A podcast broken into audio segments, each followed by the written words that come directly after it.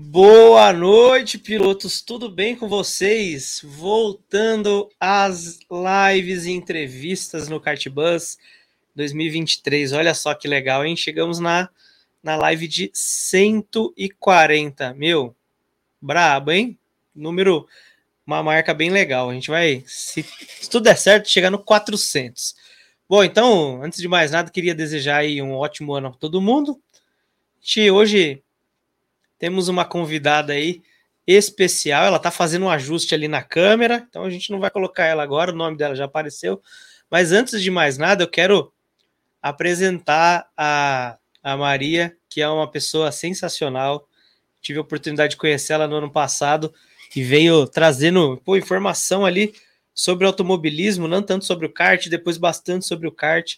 Eu veio aí para o GP de, de Interlagos, fez uma cobertura sensacional, com meu, uma riqueza de detalhes é, impressionante. Então, hoje a gente, eu, né, vou ter o prazer de entrevistá-la e vai ser sensacional. Então, bora lá. Seja muito bem-vinda, Maria Paula. Tá no mudo, agora sim. Tudo bem contigo? Tudo bem, tudo bom. Alex, eu quero primeiro agradecer, né? Tanto pela introdução como pelo convite. Eu estou muito feliz de verdade. Finalmente a gente conseguiu fazer o podcast. Eu estou muito feliz de verdade de estar aqui. Estou empolgada de estar voltando às lives. Por isso eu estou um pouquinho nervosa, talvez eu esteja um pouquinho enferrujada de fazer live. estou muito feliz, muito animada. Ó, fique em paz que hoje, hoje o papo vai longe, longe, longe. A gente tem muita coisa para falar. É, você sabe que eu gosto e de falar.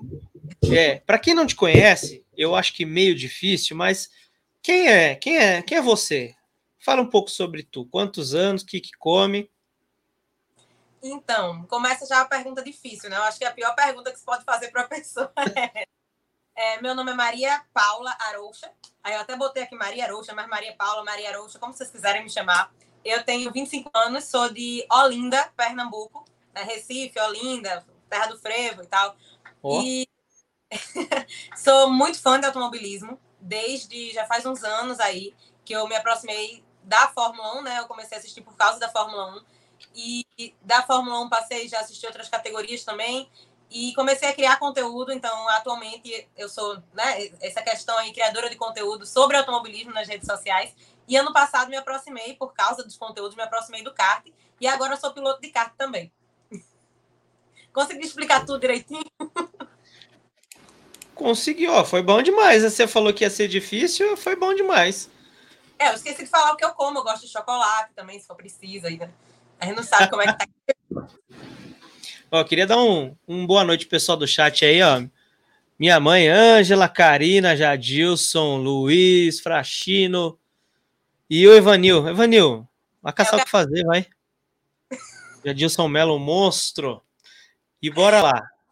Boa Galera, noite do chat. É, tô... o povo tá. Ó, chegou o Dalton aí. Ó, pessoal, boa noite. Obrigado pela audiência aí. E bora falar. Primeiro, antes de mais nada, como é que o automobilismo chegou na sua vida? Foi por acaso. Para ser bem sincera, assim, o automobilismo mesmo foi por acaso. Eu. Assim, tinha nada para fazer, eu acho. Eu tava num dia e é muito marcante para mim. Era uma sexta-feira eu estava passando pela frente da televisão, tinha chegado da faculdade, já começou uma história como se fosse um conto de fadas, né? porque é quase isso. É, eu vi na televisão falando sobre. Não me interessava por Fórmula 1, nada, nunca assisti.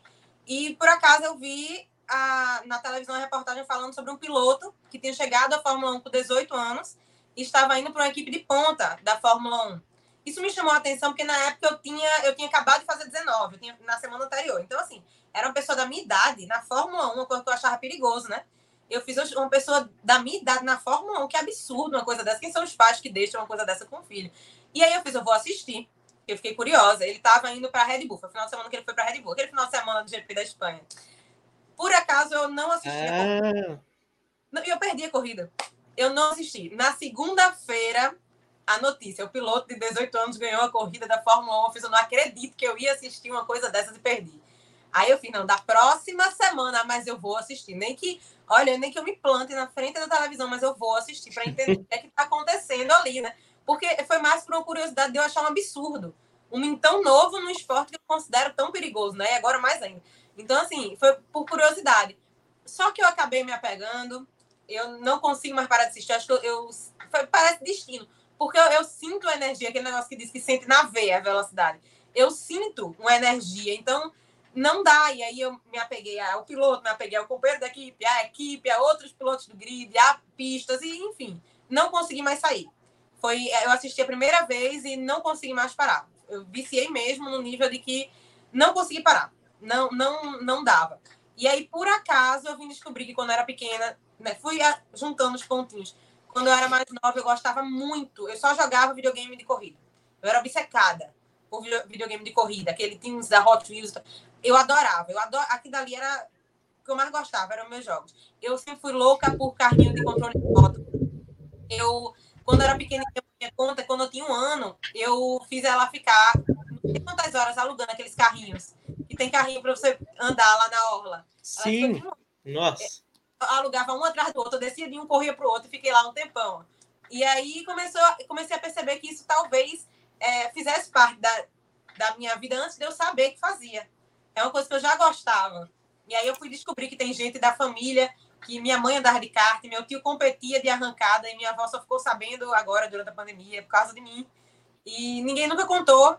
Eu tinha um, um, um parente distante também que já foi para a Fórmula Ford, eu acho, Fórmula Renault, sei lá, lá na Europa. Então, assim, foi uma coisa que eu não sabia, foi por acaso, mas aí quando foi ver, já tinha tudo a ver, como se tivesse desde sempre. Mas eu comecei assim, por acaso, mas hoje em dia. Que legal. Tá dentro disso. É. E foi o Max, né? Foi. Pela, pela história, foi o Max. Foi, foi Max. Cara, esse, essa corrida foi legal pra caramba do Max, viu? Tinha acabado eu de ser promovido, cargo novo, mostrando trabalho pro chefe, foi? E eu perdi, acredita? E o pior, não foi só essa que eu perdi. Eu, até 2019, eu nunca assisti uma vitória dele. A primeira eu assisti em 2019. Porque eu nunca perdia GP. Os únicos GPs que eu perdia eram os únicos que ele ganhava. Até 2019. Eu só, se eu perdesse, era certeza que ele ia vencer. E ele vencia. Era assim, era uma coisa, eu não podia assistir se ele perdia, se eu não assistisse, ele vencia de certeza. Ficou louco, uma... então tinha que ficar guardado. Foi, ficou. Não, a partir de 2019 já deu para a gente se encaixar nisso, mas parece uma assim.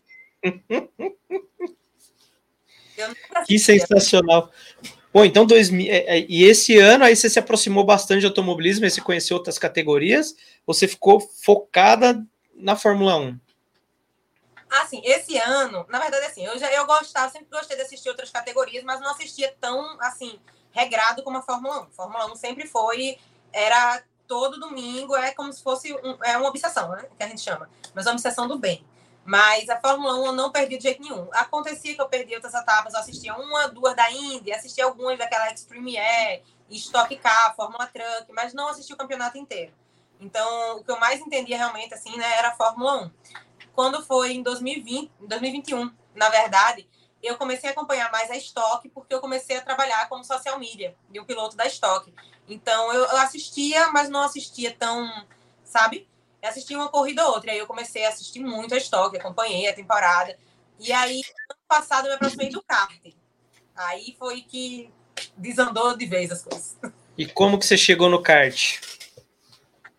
Olha, é cheio de grandes histórias. É, no kart, eu tenho um cartódromo aqui, que não, não é aqui, né? Eu sou de Pernambuco, o cartódromo é da Paraíba, fica uma hora e meia daqui. E eu cheguei lá porque eu já tinha ouvido falar do cartódromo, mas por acaso nunca tinha conseguido ir essas coisas assim, né? Veio pandemia também, nunca consegui ir. Sempre quis ir, nunca consegui. Um piloto, por causa da criação de, de conteúdo, me achou, ele pilotando profissional, e fez, vem assistir uma corrida. E eu vou confessar uma coisa, eu nunca falei isso, mas eu não ia. A gente só decidiu que ia, porque minha mãe insistiu. Eu disse, mãe, eu quero muito ir, mas ir para Paraíba e tal, e pandemia ainda, né? 2021. Não era pandemia, né? Mas eu, eu sou aquela, a louca da pandemia daqui de casa, fui eu. Aí eu fazia, oh, não, eu ainda sou aquelas que usa máscara no shopping. É a única estranha que todo mundo olha esquisito. Mas aí eu disse: não, não vou não. Um dia antes de manhã eu disse: você vai. De todos, você não quer isso? Você vai. Eu fui, assisti a corrida. Nessa corrida, eles já me botaram para fazer participar rapidinho da transmissão, porque descobriram que eu criava conteúdo. No, na etapa seguinte, eu já voltei como parte da transmissão, oficialmente como repórter dos campeonatos que eles faziam transmissão. E aí era o campeonato profissional e, prof... e o campeonato de rental. Aí pronto, aí me... eu sou embaixadora do circuito também e lá fiquei, não saí nunca mais. Aí me jogaram para a pista e foi isso. Daí, Caramba, já chegou causando já. É, teoricamente. Foi, eu, eu digo que me jogaram em tudo. Eu comecei a topar tudo. Desde que, como eu sou extremamente tímida, pode não parecer, mas eu sou. É, eu, desde que eu comecei a criar conteúdo, que eu fui perdendo medo, criando uma coragem, eu comecei a. Mesmo que eu tenha medo, eu vou com medo mesmo para as coisas. Então, eu comecei a topar simplesmente tudo que aparecia, tudo que, sabe, eu estava indo. Então, foi assim com, com começar a criar conteúdo, foi assim com tudo que aconteceu ultimamente. Então eu Você já criava conteúdo na época que você começou a gostar do, ali da Fórmula 1, do Max, ou não? Não. É antes. Não, foi depois. O conteúdo foi depois. Eu comecei a gostar de Fórmula 1 em 2016. Eu só comecei a criar conteúdo em 2021. Durante a pandemia. Ah, já. entendi. Foi bem recente mesmo. Vai fazer dois anos que eu tô criando conteúdo. Quando eu completei um ano que tava criando conteúdo foi quando eu entrei no kart. Aí foi. Foi isso. E aí você chegou lá no, no Paladino, né? Isso, no cartódromo Paladino. Chegou no Paladino, já, já participou da transmissão, já ficou ao vivo. E a corrida, como é que foi? Foi bacana. Essa foi sua primeira corrida? Foi, eu nunca tinha ido nem em cartódromo, nem. Eu fui assistir, né? Mas assim, eu nunca tinha, nunca tinha ido em cartódromo, autódromo, nada. Era é realmente o primeiro contato que eu tive. Eu já tinha andado assim de kart, não sei se a gente pode dizer andado exatamente, porque não, não considero aquilo andar de kart. Mas eu já tinha ido num kart uma vez, mas realmente para um cartódromo, uma coisa assim, foi a minha, a, o meu primeiro contato. E foi paixão à primeira vista, definitivamente. Eu e o Paladino, a gente não, não tem condições. E foi na hora que eu pisei lá, eu me encantei por tudo. Me encantei tanto pelo cartódromo como por tudo que tinha envolvido ali. E foi isso, não saí mais. Me colocaram na transmissão quando eu comecei na transmissão novamente, que aí eu fui oficialmente na etapa seguinte, foi em junho. Aí eu já estava no parque fechado, e aí, que era como repórter, e é o lugar que eu me sinto mais à vontade no mundo. Eu simplesmente adoro toda aquela movimentação, correria, aquela bagunça. É isso. Não tem jeito. Acaba com o meu cabelo, mas eu não consigo. que loucura. E aí, qual que foi a sensação de a primeira vez correndo de kart? Voltou para casa e aí falou: é isso que eu quero? Ou falou: isso é coisa de doido? assim, a verdade é que a primeira vez que eu andei de kart foi em 2019. Só que aí é uma história longa. Eu não sei se a gente tem tempo para isso. Então, uma história Manda grande. bala. Pode ter tempo. Já percebeu que eu gosto de enrolar. É, assim, Alex, eu fui ver um amigo correr num, cartó, num, num cartódromo desses cartódromos de indoor, indoor mesmo, né? Que fica em estacionamento, supermercado e tal. Aí eu fui. Eu ia assistir ele correr. Se meu amigo é piloto, eu fui assistir ele correr. É até meu orientador de TCC, né? Na verdade. Meu TCC foi sobre automobilismo, então ele fez: vem, vem conhecer, vem ver eu correndo. Eu disse: bora. Ele era piloto também, na época tava sem competir, mas fomos lá. A gente chegou lá, vi, achei bacanérrimo, mas não tinha coragem de ir. Aí ele fez: não, vamos, você vai tentar uma vez. Acabou que conseguimos ir, eu morrendo de medo, mas conseguimos encaixar na bateria de outras pessoas. Aí foi eu, esse meu amigo, meu namorado, nós três encaixados na bateria de outra pessoa, que, que era uma galera lá, era uma família que estava lá. A mãe, o pai, a família inteira. E aí, é, deu na primeira curva, que eu. Primeira curva, eu não consegui fazer a curva. Fui direto no pneu. Aí já começou muito bem a experiência, fui direto no pneu. Nisso, tranquilo, porque eu já tinha batido, estava razoável. Só que aí o meu, o meu momento foi quando eles tentaram me tirar do pneu e veio uma menina com tudo e bateu de novo em mim. Aí nesse momento foi que eu senti um treco no pescoço e a coluna começou a doer. Daí já me desestabilizei. Porque aí a pessoa, quando é, é, ansiosa, ela começa a criar já umas teorias. E eu comecei. Minha cabeça achou que era prudente, nesse momento, começar a lembrar de uma reportagem que eu tinha visto. Que a reportagem dizia o seguinte: presta atenção na história. O cara, o motoqueiro, sofreu um acidente de moto e bateu o pescoço. Nisso quebrou o pescoço. Sem nem se isso é história real. Mas eu vi isso aí, né? Não, muito tempo antes bateu o pescoço, quebrou o pescoço. Só que ele, com o capacete, ele estava abrindo o olho, falando. Quando tirou o capacete, o pescoço caiu, ele morreu. Pronto. Ô, louco! Foi. Não sei se isso é verdade. Foi algum canto que eu li isso e na hora minha cabeça começou a confabular com aquilo dali. Eu fiz pronto. Essa menina bateu em mim, deu alguma coisa no meu pescoço, porque eu senti o pescoço. Morrer. A partir daí ninguém corre mais, né? eu já não conseguia mais correr. Era um, um espaço muito pequeno e eu só queria sair dali de dentro. Só que eu ficava tentando ir bem devagarinho e eu não sei como essa menina, ela batia em mim duas vezes por volta. Ela se, e era, me jogava no pneu e não sei o que lá. Ela te alcançava na porrada. Nossa. Eu, não, eu acho que ela achava que era bate-bate.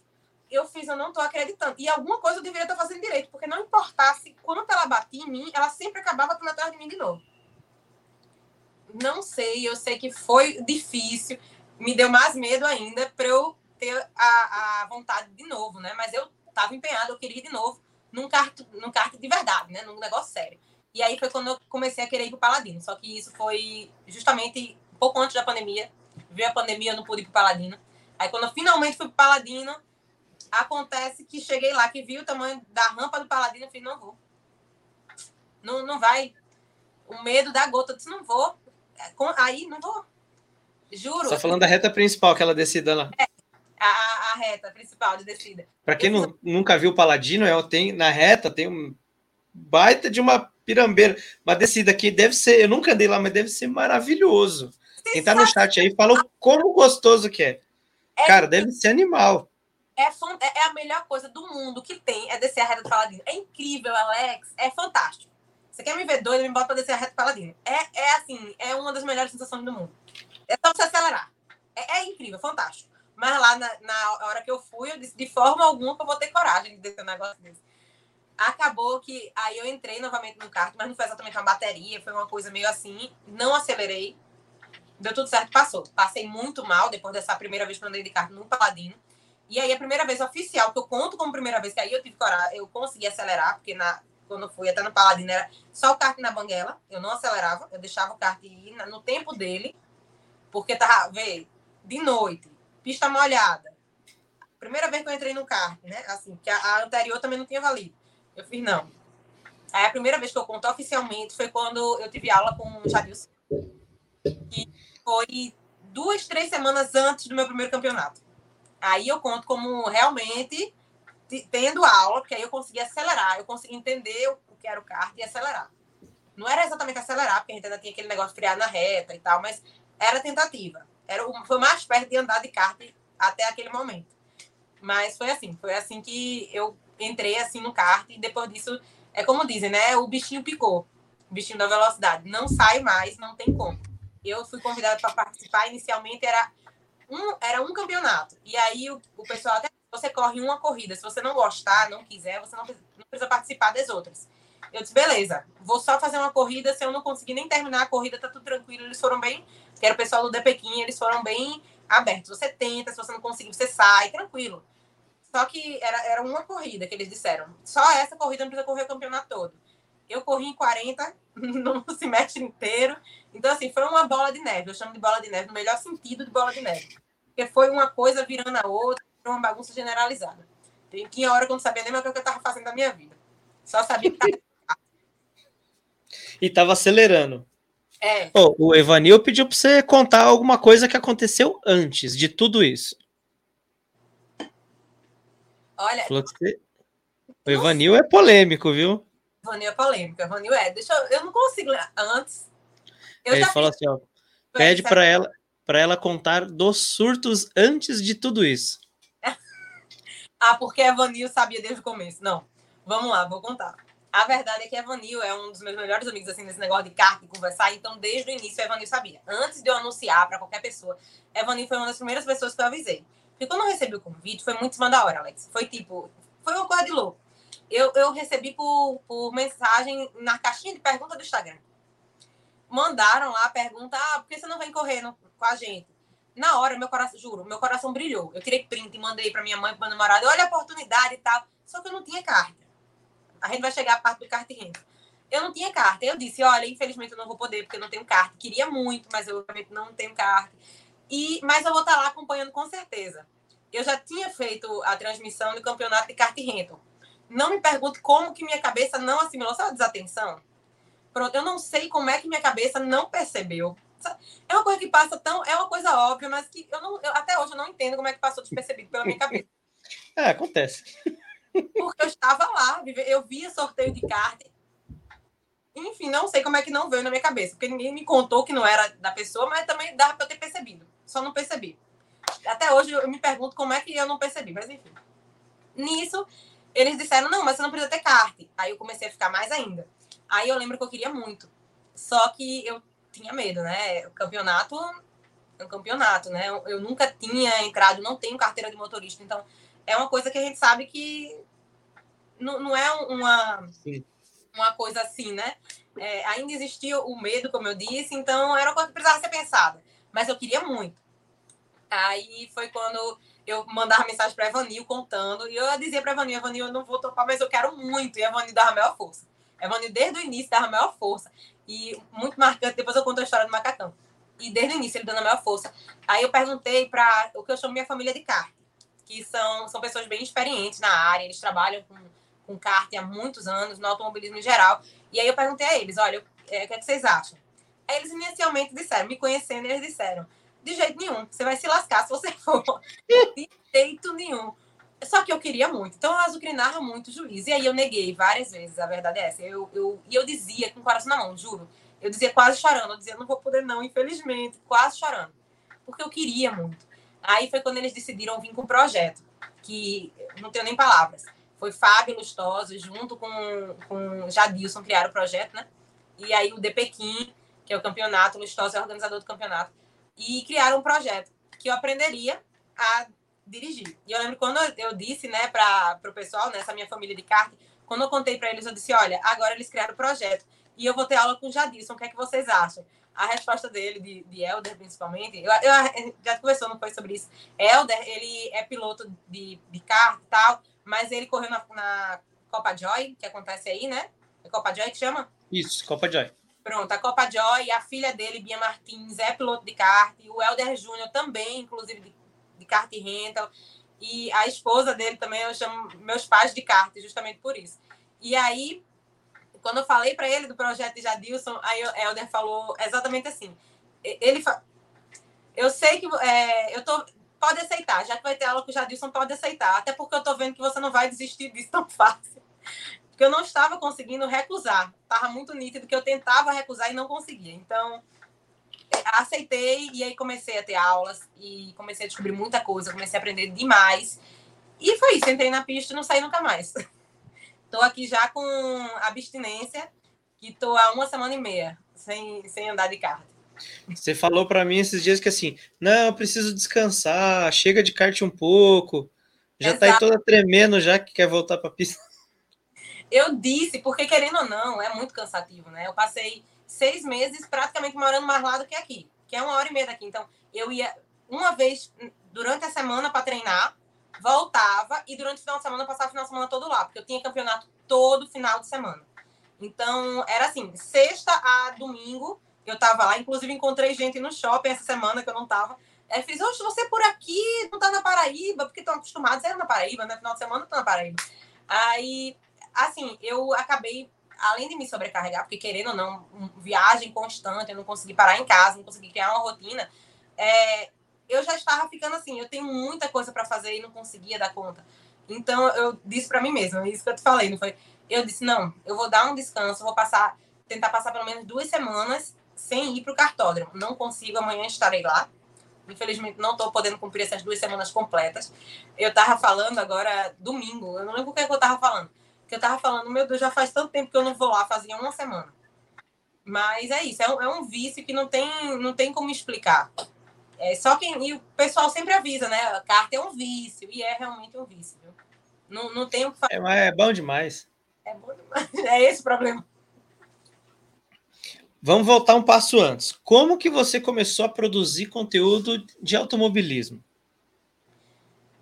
Olha, para ser sincera, nem eu sei. Foi assim. É, eu simplesmente, eu gosto muito, então eu já postava muita coisa no Twitter, sabe? Aquelas coisas, Twitter hoje em dia é bagunça, mas na época não era muita bagunça.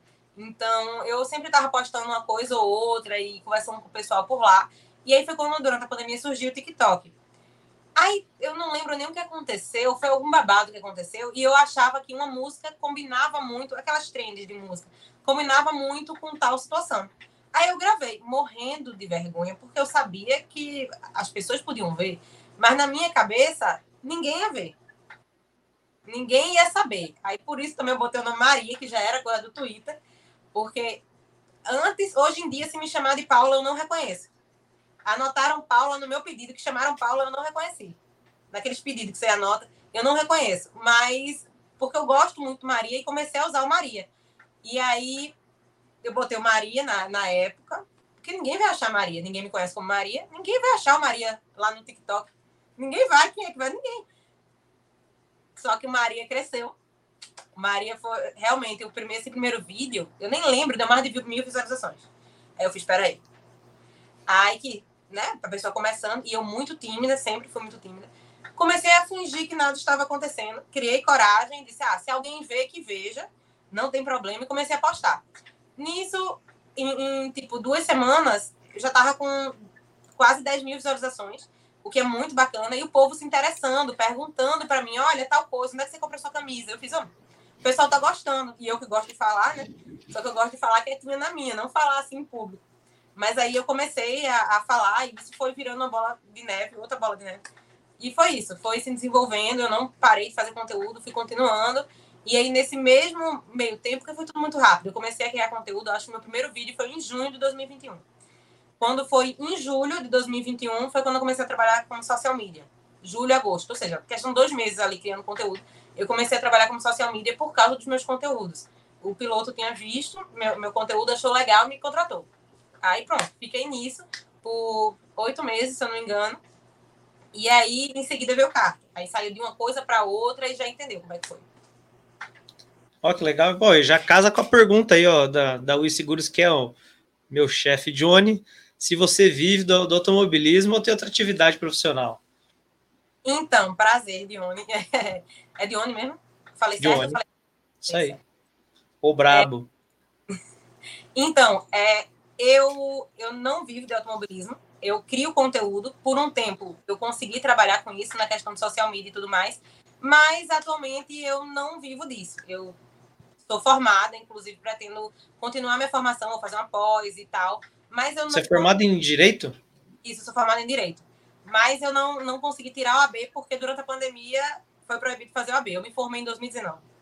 Aí em 2019 é o AB que eu ia fazer, logo depois veio a pandemia. Aí passou um, um tempo, eu ia fazer em 2021, só que aí adiei mais um pouquinho, aí começou uma coisa leva a outra. Eu não desisti do direito, mas eu queria atuar nessa parte de automobilismo. Por isso a minha pós eu pretendo fazer relacionada a esportes também, a direito esportivo. E aí eu estou deixando uma coisa a outra. Por enquanto, não, não vivo de automobilismo, infelizmente, porque é muito difícil, né? Queria muito, meu sonho, trabalhar com automobilismo é meu sonho, desde sempre, assim, deixando bem registrado. Mas, infelizmente, por enquanto, eu não consegui. Se eu um dia conseguir, eu vou ser a pessoa mais feliz do mundo. Mas é isso. Ah, viver de automobilismo é um sonho. Nossa, seria bom demais. Demais. Era um, assim, a melhor coisa que podia existir na vida. e o que, que, mais explodiu lá no TikTok? Porque, assim, para mim o TikTok é um, é um, lugar muito distante. Eu sei que tá no celular, assim, mas eu entrei hoje, como eu te falei, para ver se a gente ia fazer a live lá, e é um lugar que eu não consigo entender. É... Os negócios são tudo gigantes lá, tipo, muitas visualizações em tudo, que pelo menos eu tava perto de mim, assim, então o que, que você fez lá que, tipo, bombou, assim, que você acha que deu muito certo? Falar sobre automobilismo. Eu acho, assim, TikTok, ele é uma rede social. Eu acredito que seja a rede social que, que as pessoas mais estão perdendo tempo atualmente. Mais do que Instagram, TikTok, ou mais do que Instagram, Twitter, Facebook, é o TikTok, porque ele é uma rede social voltada ao que. Sabe aquele negócio do algoritmo, sabe o que você está pensando? O TikTok é exatamente isso. Então, ele é uma rede que bota exatamente o que você gosta. Ele vê, ele vai percebendo o que você mais gosta de assistir e vai colocando aqui. Um exemplo rápido.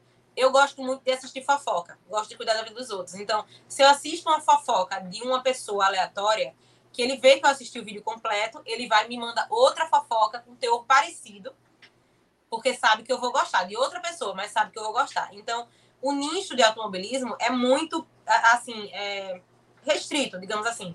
Porque se a pessoa gosta de automobilismo, está pesquisando ali sobre Fórmula 1, vai aparecer um vídeo sobre automobilismo. Só que ao mesmo tempo também temos vários criadores, então acaba às vezes não, não dando certo para todo mundo.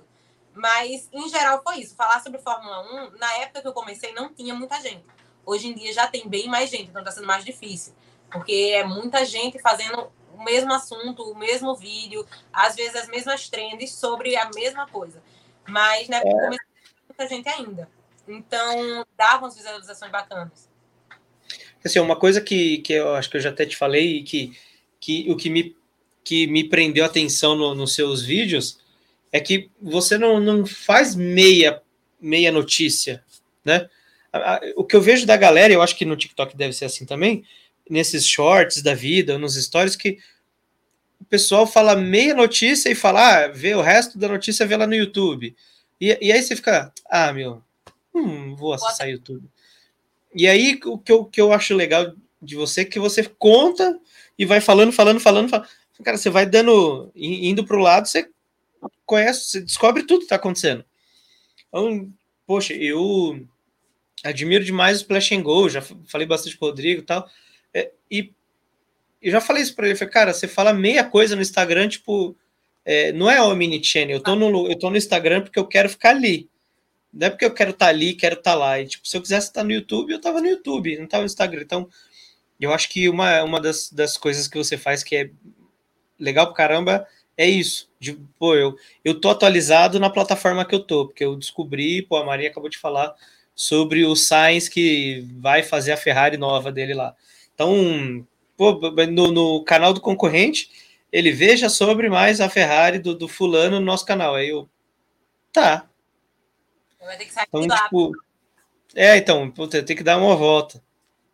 É, não. Tem, tem, tem mensagens aqui, ó. É incrível os conteúdos que você posta, tem sido. Te sigo nas redes sociais e tive o prazer de conhecer no GP do Brasil no ano passado. Espero que seja novamente. Eu posso responder essa rapidinho?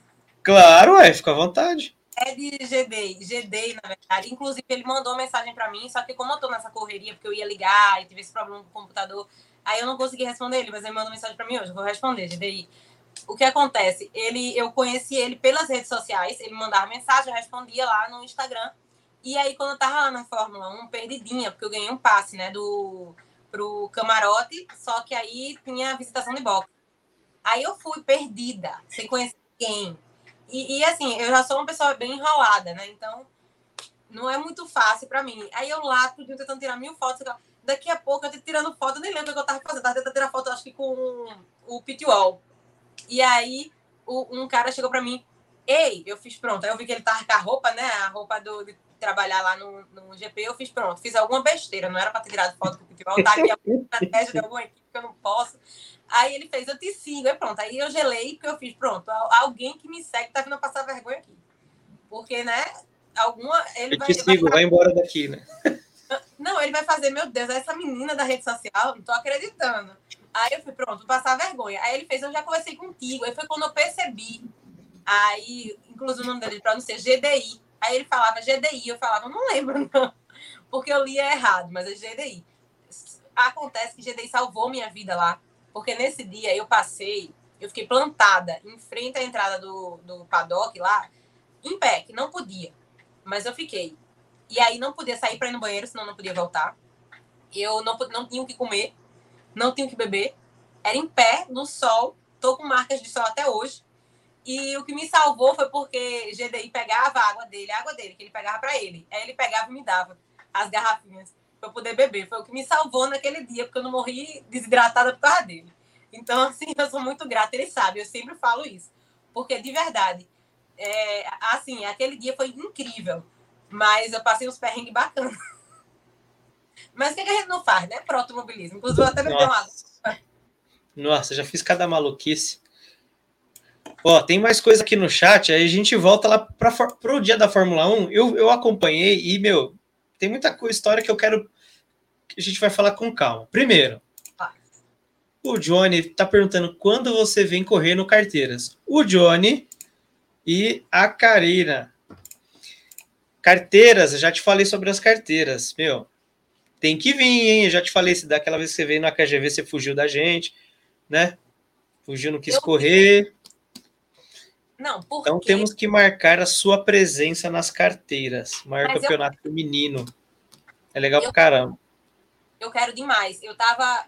Esse final de semana teve um negócio do MKR, e aí tinha alguém da carteiras correndo. Porque eu vi que falaram no chat, eu fiz, poxa, eu queria correr. Aí, e eu quero mesmo, de verdade. Eu tenho muita vontade, só que infelizmente naquele dia não dava. Mas também naquele dia nem ia ter campeonato nem nada, eu ia com o Evanil. Mas não deu. Mas eu tenho muita vontade de correr, tanto fora do Paladino, eu quero de verdade, como. eu não. Eu estava com a situação que eu não estava podendo andar de carro naquele dia. Eu estava morrendo de cólica, medicada, não tinha condições de entrar no carro. Mas difícil, né? Mas eu, eu, queria muito de verdade. Eu tenho muita vontade de ir, tanto na Granja Viana como em outros cartódromos. Eu tenho vontade de correr fora do Paladino, porque por enquanto, infelizmente, eu só corri no Paladino. Mas eu tenho muita vontade de verdade de conhecer outros cartódromos. E eu queria muito correr com as carteiras, porque eu acho, assim, um grupo feminino é uma coisa que incentiva muito. Eu acho muito bacana. Eu tenho muita vontade de verdade. Eu quero mesmo, eu fico muito feliz, assim, de, de Bom, perguntar. Porque fica eu... o convite aí do, do, né, do, do chefe, do Johnny e o meu, né? Para quando vir a Karina também. Tem um convite, você vai ser muito bem recepcionado aqui, vai ser legal ter você conosco. Mas me conta, como que tem, tem mais mulheres correndo aí no, aí no Paladino? Ou você não tem. uma das únicas? Assim, quando tem, mas eu, não são muitas. Então, assim, que eu tive contato desde o início foi uma só, que acabou que 90% dos campeonatos só participava eu e ela. Eu chegando novata e ela.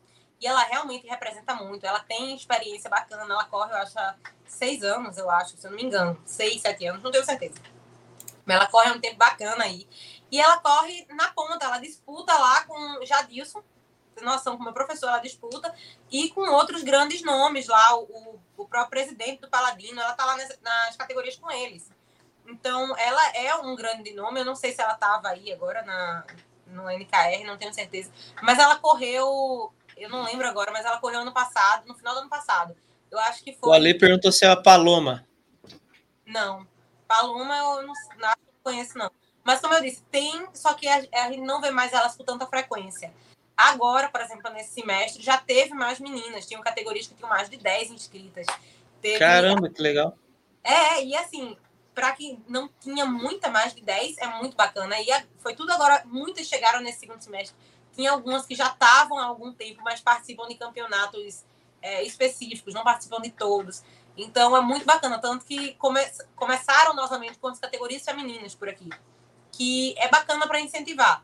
Eu vou continuar correndo em grid misto também, porque eu gosto de correr em grid misto. Mas é bacana para incentivar, porque muitas mulheres, infelizmente, têm medo de começar no grid misto, né?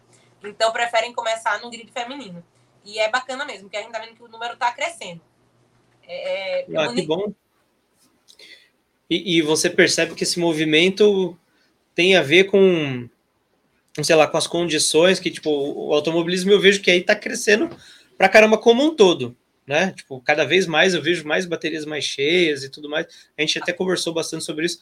O Jadilson crescendo pra caramba, mostrando bastante, né? Com qualidade, inclusive, né? Parabéns, Jadilson. É, mostrando as coisas, as qualidades, o quão esse esporte faz bem, né? Você acha que esse movimento de, de trazer mais mulheres está é por conta disso também ou tem algum outro fator? Eu acho que é também. Eu acho que também porque tá se tá se assim tá se conhecendo mais. Eu acho que o kart sempre foi um esporte que a gente achou muito distante. Eu nunca me imaginaria correndo no kart. A gente sempre achou uma coisa muito distante e a gente vê a possibilidade do kart renta. Que eu sou assumidamente apaixonada pelo kart renta por mil e um motivos.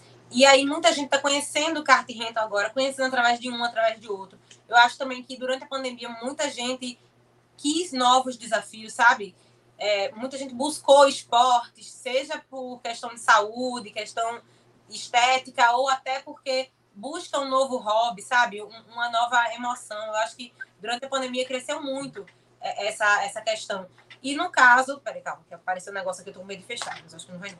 Mas, e, e, aí, no caso, o kart veio através disso. Muita gente chegou lá por curiosidade, e aí, de repente, é, passa para um amigo que conta um amigo, e aí vai juntando. E nisso vem as mulheres também. E, mais especificamente as mulheres, uma coisa que eu acho muito bacana é justamente a questão do, de, ter um, de ter cada vez mais mulheres entrando. Porque quando a gente vê, por exemplo, eu chegar lá só tinha uma, mas eu queria porque eu sou teimosa. Mas aí vai uma esposa de um piloto que vê várias mulheres, ela vai querer participar, diferente se só tivesse homem, né? Então vai, vai assim criando essa questão. Já estava vindo muita gente, quando vê que tem mais mulheres, entra mais mulheres. Quanto mais mulheres, mais mulheres vão querer entrar. Eu acho que é mais ou menos isso aí. É muito bacana mesmo. Olha que legal, a Carol falou aqui, eu vou participar pela primeira vez após o incentivo da Maria. Ah, Pô, isso é legal caramba. A Carol vai começar agora, no Jampa. Eu fiquei muito feliz, porque a Carol é o seguinte, eu estava lá, depois da minha última corrida, teve um grid feminino, foi muito bacana. Tínhamos oito mulheres inscritas. Eu acho que ia ter mais, mas acabou que no dia não deram para ir, enfim. Super bacana. E aí depois teve as baterias normais. Eu lá com meu troféu, na minha, comendo meu sanduíche pós-troféu, que eu sempre me dou uma recompensa pós-troféu. E aí, de repente, eu vejo um, um pódio se formando, era um grupo, uma turma que tinha ido lá, e uma mulher lá no pódio. E eu só tinha homem, só tinha ela de mulher. Eu fiz, eu não tô acreditando.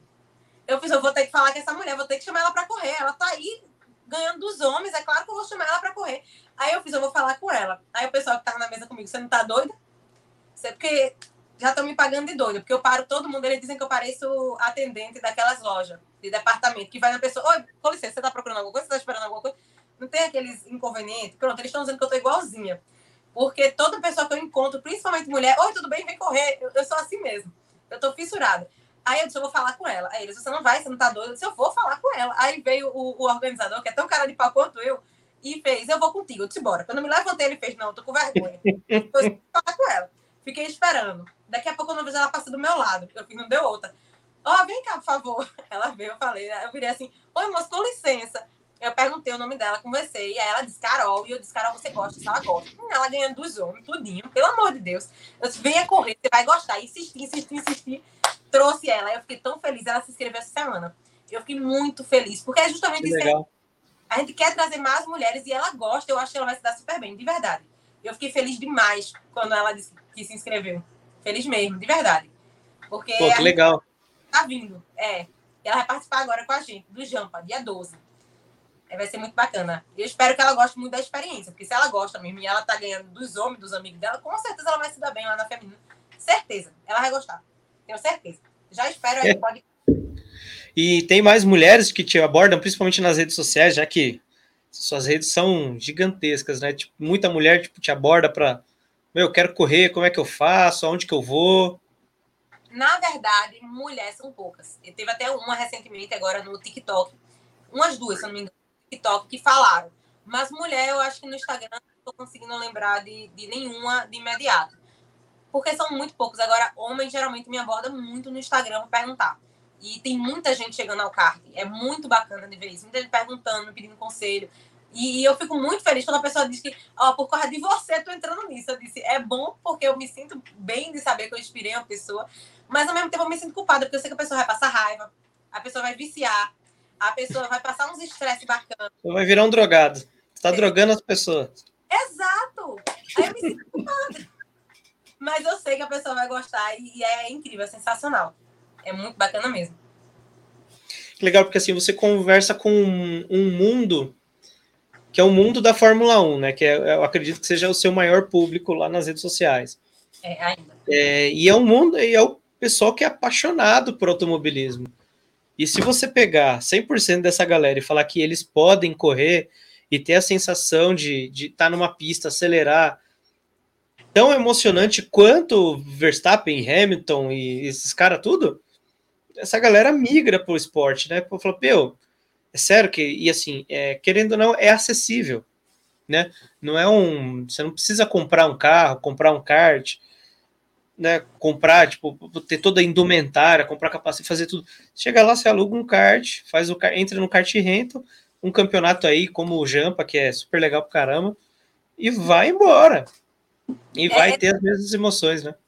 É essa acessibilidade que a gente não tinha noção, né? Por isso que eu faço questão de, de bater sempre nessa tecla. É muito mais fácil do que as pessoas imaginam. É, é, muito mais acessível até do que as pessoas imaginam. Por isso que é muito bacana ver quando as pessoas topam essa, essa brincadeira, que não é brincadeira, né? E eu postei um vídeo lá recentemente no Jampa, que a ideia era justamente esse, mostrar pessoas de várias idades. No Jampa, tem, são 200 pilotos. Mas tem gente de toda a profissão que puder existir. Tem gente de que mais legal. anos para gente de 12, 13, 14. Então, assim, é, é uma diversidade muito grande. Qualquer um pode. Recebo muita mensagem também. Até quantos anos eu posso? Tenho 25. Será que eu posso começar no kart? Pode, no kart renta, meu filho. Você pode começar com a idade que quiser. Então, assim, muita gente começa com mais de 40. Já Dilson começou com 40 e hoje em dia está aí, um dos maiores. E um, um, dos maiores do Brasil, né? Porque ele faz sucesso no NKR, que é uma beleza. Então, assim, é, é uma coisa que as pessoas não têm a noção. E por isso que eu botei, assim, como uma das coisas que eu mais quero é não só incentivar as pessoas a se aproximarem do kart, né? Que o kart não é só a Fórmula 1, aquele glamour, mas também o automobilismo, no caso, não é só a Fórmula 1, mas também o, o kart rental, que é muito mais acessível do que as pessoas imaginam e dá a emoção de que talvez a pessoa sinta por anos. Eu escuto muito, muita gente dizer que realizou o sonho quando andou de kart. Era um sonho de infância. É o que eu Legal. sempre e ninguém sabia que era possível. E aí se torna possível, né? E eu acho que é, o mais bonito é ver o brilho do olho quando a pessoa descobre que é possível. Eu acho sensacional. é, recentemente eu estava numa, tava numa sala de reunião da, da empresa e e as pessoas, ah, pô, é, o Alex corre de kart e tal. E aí comecei a falar para as pessoas, eles tinham uma visão de, caramba, você é milionário para correr, tipo, quanto que você ganha, né? E aí eu falei, não, na verdade os custos são, são esses, e é tranquilo, a gente pode marcar uma bateria e todo mundo ir lá. Meu, e, e a galera falou, meu, é possível ir correr? Tipo, amanhã? É, Dois das, dessas duas pessoas são apaixonadíssimas por automobilismo. Tirar, eles tiram férias a cada três anos para acompanhar a Fórmula 1. Meu, em quatro, cinco lugares do mundo. E é sensacional, meu. Sensacional. Não sabe disso tão próximo, né? Né? E, e, meu, eles foram correr, eles vão correr em um, em um campeonato. E estão super super contentes, meu, estão super contentes, meu. Primeira etapa, os caras já, meu, tão, tamo nervosos, estamos com gastrite e tal. E se divertiram, né? Se divertiram. Ó, é... mandar um, um abraço pro Cícero, da CB Esportes, que tem, tem feito um grande trabalho. Não sei se acompanha o kart geral lá, tava. Antes de, de começar a nossa live, eu tava lá com eles lá, que também vem disseminando bastante o, o esporte aí, entrevistando os pilotos também. Quem quiser conhecer lá sobre o kart de Manaus e seus pilotos, mano, conhece lá a kart geral. A gente boa demais, é sensacional. O Cícero Grande abraço. E no, na Copa Amizade do ano passado. Olha só. Enganado, eu acho que foi. Cícero é sensacional, sensacional. Só tem história engraçada e boa com ele, meu, é muito bom. É, eu acho que ele é bem é, Gente boa demais. Então, o que eu tava falando, meu, o, o, o essa, por você estar tá permeando esses dois canais, eu acho que é incrível você ter esses dois tipos de conteúdo, né? De falar do esporte, que, que é que é, é possível, né? Que ele é aderente para a maior, maior parte dos brasileiros, que é um esporte que não é caro, né? Digamos assim. Ele é, bom, ele é caro sim, mas ele é acessível, você não consegue fazer ah, não consigo fazer uma por mês. Ah, tá bom, você corre a cada dois meses, mas você consegue ter as mesmas sensações que, que eu estava falando. Então, eu acho que tem muito mérito no seu trabalho por isso e é legal pra caramba. Obrigada. Né? E eu acho que cada vez mais você vai, vai alcançar mais pessoas que, tipo, vão chegar no esporte pelo seu caminho. E aí vai ter responsabilidade, viu? Essa é, responsabilidade é culpa. Responsabilidade boa.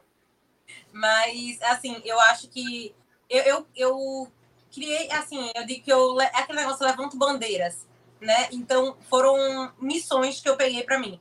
Uma delas é, é, disseminar o kart. Porque quando eu vi que é possível, eu, eu tá sendo possível para mim, é possível para qualquer pessoa. Então, assim, é, é, como eu disse, muito mais fácil do que se imagina. E por isso eu tenho a intenção de, de inspirar cada vez mais. A questão da Fórmula 1 e do, do CARP, para mim, foi uma união que, que deu muito certo, porque uma coisa ajuda na criação da outra coisa, entendeu? As pessoas que estão que estão lá por Fórmula 1 vão achar interessante se elas também tiverem acesso a um kart, se elas também puderem correr de kart. E, ao mesmo tempo, eu acho que a minha experiência com kart já ajuda na minha criação de conteúdo sobre Fórmula 1, porque a minha visão mudou completamente. Muita coisa, principalmente questão de quando acontece acidente em pista, coisas assim, minha visão mudou muito. Então, uma coisa vai ajudando a outra. Eu acho que o público que, que tem lá, né, que tanto interessado em, em Fórmula 1 como em kart, eu acho que se completam. E no final tá todo mundo pela mesma coisa, que é o automobilismo em geral. Né? Que é a melhor coisa que tem. É, isso é legal demais. Isso é bom demais. E aí, vamos falar da sua experiência de correr o brasileiro, de estar tá lá no brasileiro, né? Na verdade. É, eu não corri ainda. Não correu, vai, vai em breve. É, Como é que foi sua primeira grande, gigantesca cobertura? Olha, assim, eu não tenho palavras. O, o Jampa, que a gente cobre também, tem muita gente. Mas o brasileiro tem mais gente que o Jampa. E era gente de todos os estados. Então, assim, é, era, era muito, muitos grupinhos, sabe? Mas não no mau sentido, assim, muitos grupinhos, todo mundo se conhecia. E eu tava lá que não conhecia ninguém. Eu tava lá, eu, novata das novatas, entendeu? Mas o pessoal me tratou muito bem, assim, em relação a mim primeiro, que eu tenho que falar, porque eu, o pessoal me tratava muito bem. O pessoal adorava, pedia pra tirar foto. Gente, eu sou o quê? Vocês acham que eu sou o quê pra estar tá tirando foto comigo? E super simpáticos, e me seguiam nas redes sociais, aí eu segui de volta. Enfim, foi muito bacana. Isso antes de eu começar no kart, né? Porque ali eu tava começando, eu tava, tinha tido minha primeira aula somente. E foi uma experiência muito boa. A Copa Amizade é. Nunca fui em outros, como eu disse, mas a Copa Amizade é um. faz jus ao nome. O clima era muito bom, a energia. Era uma disputa, mas você só via disputa dentro da pista. Dentro da pista o bicho pegava. Mas do lado de fora, todo mundo era muito amigo. E aí, fulano de tal que vem de não sei aonde, fulano de não sei aonde. Conheço gente do Brasil todo. Muita gente muito bacana e muita gente com muita experiência de kart. Porque gente que já correu o Brasil todo. Eu só conheci o Paladino. Então, muita experiência de kart, gente que estava no kart há tantos anos, muitas dicas, muitos conselhos. Até hoje eu recebo mensagem de gente que eu conheci na Copa Amizade. Pessoal que ficou muito animado por eu estar começando a correr. Então, assim, sensacional. O, a, a própria energia do kart em geral, né? Eu acho que a galera do kart é, é muito família. Eu sinto muito isso. E eu tenho. Eu fui muito bem recebida desde o primeiro momento, fora das pistas, e dentro das pistas também. Então, a minha experiência com kart é sem palavras, em todos os níveis, todos os sentidos. Assim, não tenho o que falar. Muita gente que eu nunca nem conheci, você, nunca conheci pessoalmente, e também foi super simpático comigo desde o começo. Muita gente que eu nunca conheci, mas aí sabe que eu, que eu corro de kart e tal. Eu acho que a família do automobilismo, a família do kart, rental, é, é abraça muitas pessoas. Eu acho isso incrível. É, é uma coisa que tal, não sei como é outros esportes, nunca tive relação com nenhum esporte. Eu tenho um pavor eu tenho fobia a qualquer tipo de esporte, menos o kart. Então, não sei como é nos outros, mas eu, eu gosto muito do clima do, do automobilismo, do kart em Rinco. Isso é, sem dúvidas, uma, uma das coisas que me prendeu no esporte. Eu vinha do futebol de várzea e não era um clima muito amistoso. E quando eu vim pro kart era, era é, praticamente o inverso, assim, as pessoas é, dentro da pista, como você falou, é um negócio maluco, né? Você é. quer arrancar a cabeça de alguém. Tem hora que você fala, meu, ó, oh, menino, saiu, acabou ali, você deu uma. Tirou o capacete, respirou, deu uma tranquilidade. Meu, você já, caramba, foi legal, foi disputado, você já se abraça. Meu, e, e isso neste esporte é um negócio é, surreal. Eu tenho alguns familiares que assistiram, só tinham assistido provas, né? E aí, né, quando se encontra, meu, e aí, deu briga depois? Você, o que, que aconteceu? Você bateu no cara? O cara bateu. Você fala, não, na verdade, a gente saiu comer uma pizza. Mas como assim comer uma pizza? Né? Então. Porque eles, é, meus, meus familiares vê pela televisão, né? E aí morreu ali. Então, parece que aquela energia de briga, de disputa, de, de bater, ainda está acontecendo, mas na verdade é, é ao contrário, né? É uma é. das coisas que nesse esporte me encanta muito. É, eu acho que todo mundo se todo mundo tem essa, essa questão de puxar mais pessoas, é uma coisa que me encanta loucamente. Porque quando eu comecei também, eu não, não tinha nada. Então, até nisso, de até me darem sapatilha para poder começar a correr, me emprestar macacão e não sei o quê. E todo mundo, não é só comigo, todo mundo lá se ajuda muito. É, é uma verdadeira família. Por isso, que na casa, eu tô morrendo de saudade do pessoal.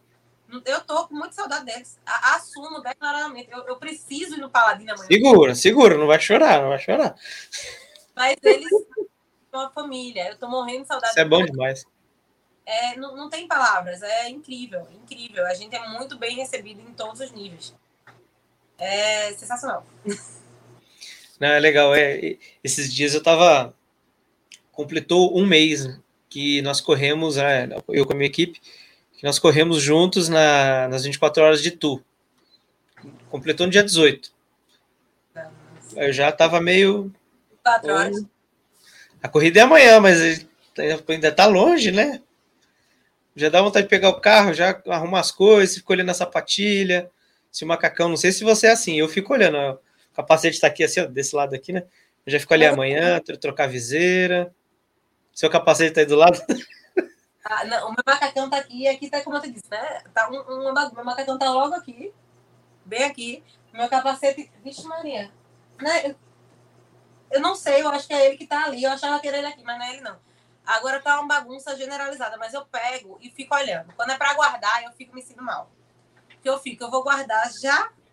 Por que já? Eu deixo para um pouco. Porque eu gosto, eu deixo ele assim, eu gosto de ficar olhando para ele. Eu para ele, para o meu macacão. Meu macacão é um espetáculo. Meu macacão não tem nem mais o que falar. Meu macacão, eu, eu acho que eu, eu sou muito ruim de assumir algumas coisas sobre mim, assim, né, de, de me elogiar. Mas o meu macacão é sensacional. Meu macacão tá uma coisa que eu fiz direito, né? Foi meu macacão fantástico. E tudo, tudo mais assim, né? Eu acho que ficar admirando e revendo é uma coisa que não, não tem preço. Eu nem vi o que apareceu aqui, apareceu e foi embora. O Henrique falou que achou que você ia fazer a live de macacão. Pois é, Henrique, eu deveria, né? Muita gente pergunta se já dormi de macacão. Olha, não foi por falta de vontade. Porque tem hora, sem brincadeira, eu tô sem fazer nada em casa. Meu macacão tá fora do saco por disso. Eu tava sem fazer nada em casa, eu decidi botar. O meu macacão aqui nesse, nesse frio, ambiente bom, né? Friozinho de Recife, de Olinda, né? Que é um ambiente agradável. Eu boto o macacão e saio andando por dentro de Quando neva deve ser legal, né? É show de bola. Eu, mas é porque é um vício. Qual a necessidade de eu colocar o um macacão? Nenhum. Uma vez ou outra eu tô de macacão por dentro de casa. Minha avó no começo achava que era loucura, agora ela já se acostumou. Porque eu não sei o que acontece. Dá vontade. Daqui a pouco eu boto a luva, eu tô dentro de casa com a luva. É, é uma vontade de estar tá lá, eu acho. Aí eu passo muito tempo sem ir e acontece esse tipo de coisa.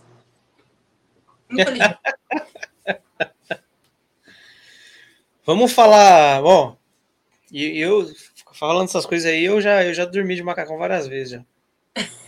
eu nunca consegui dormir ainda. Deixaram.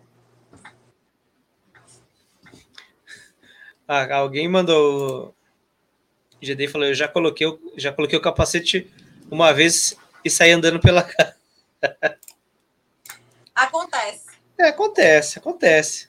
Capaz de bater a cabeça. Durante a pandemia, uma vez eu acho que eu fiz uma corrida de simulador com capacete, zoando o pessoal, mas foi tão bom, deu uma relaxadinha.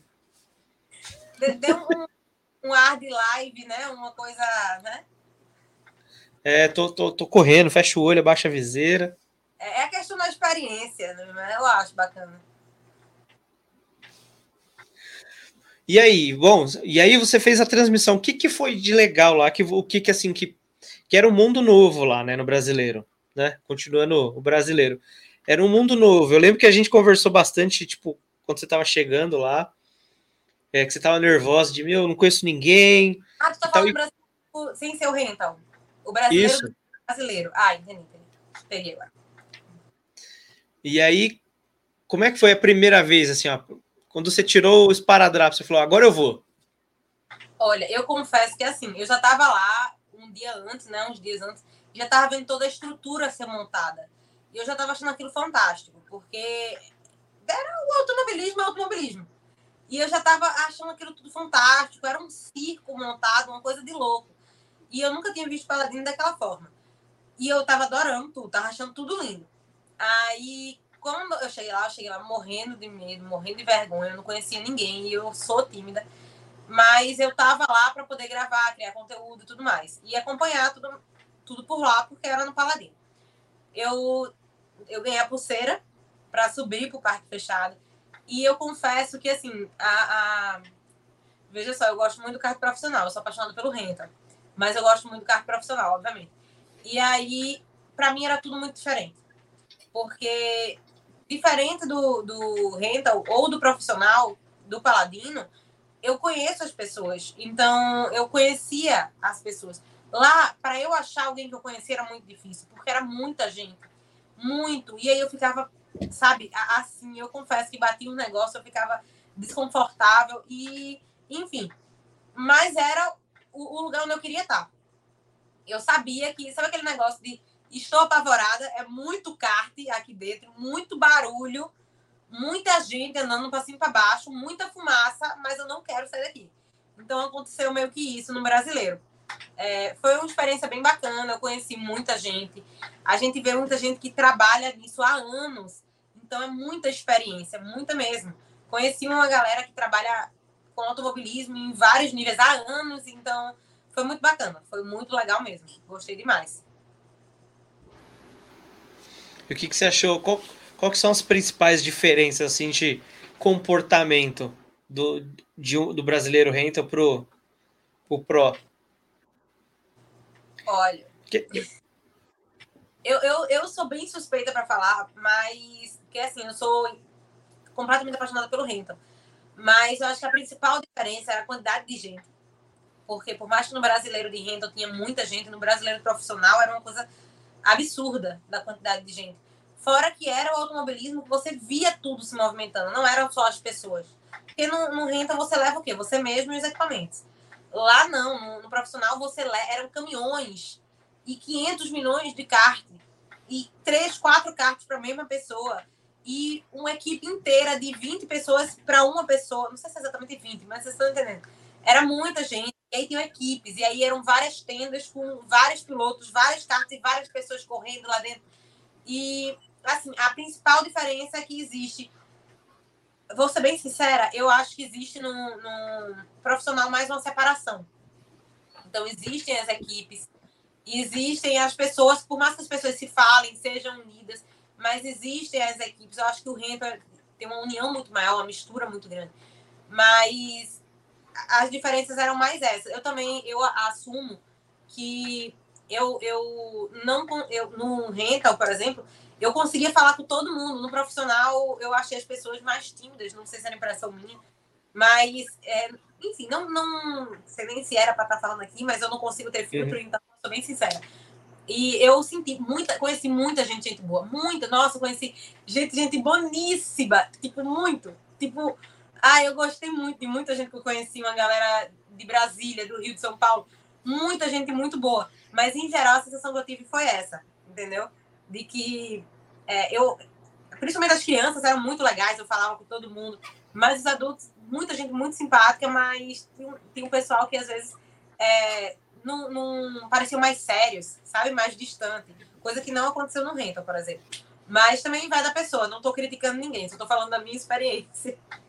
Mas foi mais ou menos isso. Mas conheci gente muito bacana. Nossa, conheci muita gente bacana. Eu estou falando e estou lembrando, cada vez que eu falo, eu lembro de um doido que eu conheci lá, porque lá todo mundo é doido. Né? No kart todo mundo tem que ser doido. Eu já vou lembrando de uma história de outra que eu fico, meu Deus do céu. Mas é isso, eu gostei muito. Foi mudança de nível e conhecer, assim, não só a base do automobilismo, mas o automobilismo que vai construir carreira é aquele automobilismo profissional, né? Então era justamente ali que estava o foco. Tinha muita gente de quem eu já tinha ouvido falar, então teve muito isso, foi bacana. Pô, que legal. É porque realmente a, a, o, o compromisso com o profissionalismo ali é completamente diferente. Tá. Né? O pessoal é, mais. É, e, e muito mais dinheiro, é óbvio, né? As pessoas acho que estão muito mais focadas, acho que por isso que eventualmente estão mais sérias e mais quietinhas, porque estão focadas no que tem que fazer, no trabalho. As responsabilidades, né? Tipo, se eu bater o kart. Exato, é uma responsabilidade. É o trabalho de muitos, né? Ou o dinheiro de.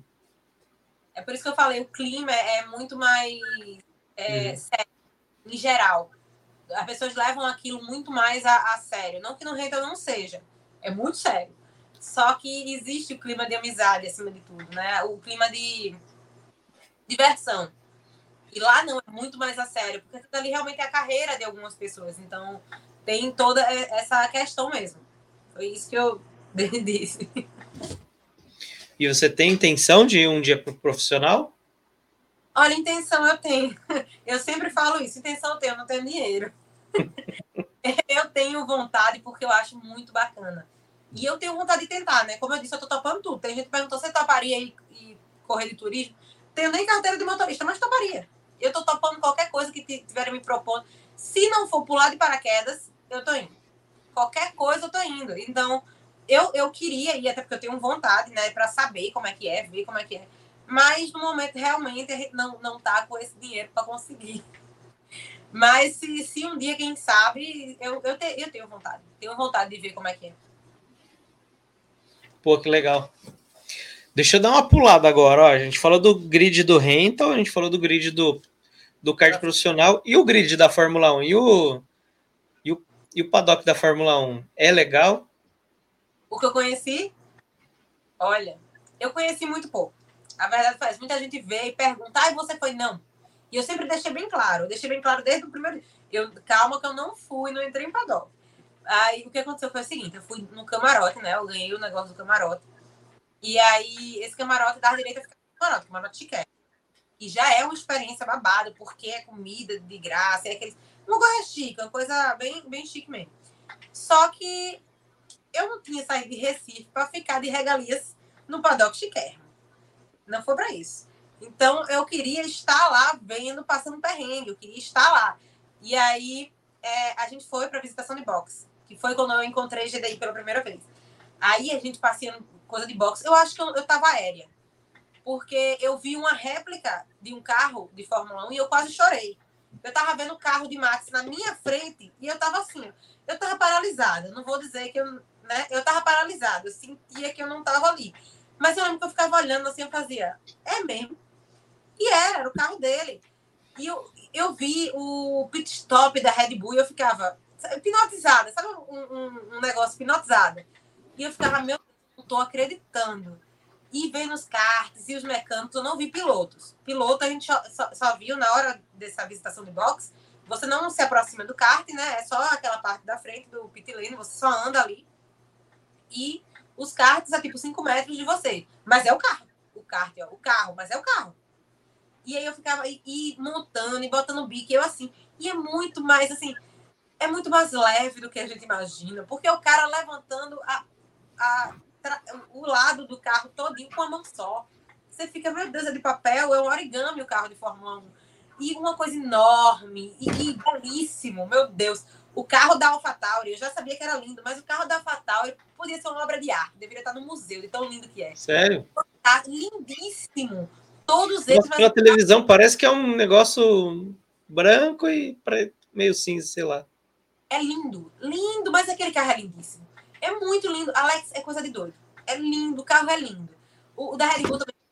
Os outros também tem muito carro bonito. O, o verde da Aston, belíssimo. E você vai é, olhando. Eu já vi, legal. É lindo. E você vai olhando assim, e eu tava sem acreditar naquilo que tava acontecendo. E aí viu, viu o relógio da Rolex e eu ficava olhando e fazia isso é. É mesmo. E vi as cadeiras do pit, do pit, pit wall, toda vez eu falo pit, pit wall e eu falava, meu Deus, a cadeira, vou tocar. Só que eu não tocava por medo, né? Aí, mas eu tirava foto com a cadeira. E eu ficava pensando, passava pela frente do negócio da Ferrari, juro. Eu passava pela frente do negócio da Ferrari pensando, meu Deus, o que é que tem aí dentro que o povo cria tanta estratégia ruim, hein? Não, deve ser alguma coisa. Será que o ar é diferente? Juro, eu passava no da Red Bull eu ficava aqui que Hanna vai sentar e vai ganhar essa corrida na estratégia. E é uma coisa assim, porque é uma coisa que eu vi na televisão, desde sempre. Então, eu estava lá ainda com a imagem da televisão. É como se eu tivesse aproximado da imagem da televisão. E eu olhava e, e, Assim, e aí quando eu saí, que foi quando eu encontrei com os pilotos, foi porque eu encontrei alguns, né? Da Fórmula 1 atual, só foi com o álbum. Eu encontrei, foi porque a gente, na saída, para dar a volta, voltar para o camarote, você passa pela frente do paddock. Só que eu não queria ficar no paddock, lá comendo e bebendo de graça, lá no negócio de kermo. Pra quê? Aí eu fiz, não, vou ficar aqui em pé, porque vai que alguém sai daí de dentro. E deu certo. Não podia, então não indico. Já estou fazendo besteira contando aqui, porque não podia. Mas eu tive. Eu tava quietinha. Também não sou. Tinha muita gente inconveniente. Aí os seguranças tiraram a gente lá uma hora. Porque tinha muita gente inconveniente mesmo, que avança. Sabe que tem a barreira? Diz que não pode avançar aquilo. A pessoa não vai ser inconveniente de lá. Alguém vai, você pedir foto, alguém diz que não vai tirar foto, tem muita gente inconveniente, pô. O segurança segurando, assim, em volta de um piloto e o povo querendo pular. Tem muita gente inconveniente. Eu acho que o respeito acima de tudo, né? E aí, isso, isso me chateou muito, porque Magnussen, por exemplo, tava tentando tirar foto com todo mundo. Só que aí o pessoal começou a avançar e desrespeitar e, e querer passar um por cima do outro. Aí tiraram, proibiram ele. E eu tava super empolgada para tirar foto com ele. Eu era, uma, eu, eu era a única que tava lá o dia todinho, na verdade, né? Então, por causa de alguns que não, sabiam, não sabiam respeitar os limites, talvez, aconteceu isso. Foi, e, e GDI sabe, porque estava lá na hora, né? E GDI falava assim, ele já era para ter liberado, se eu não me engano, e aí fizeram ele ficar mais porque os seguranças não estavam dando conta.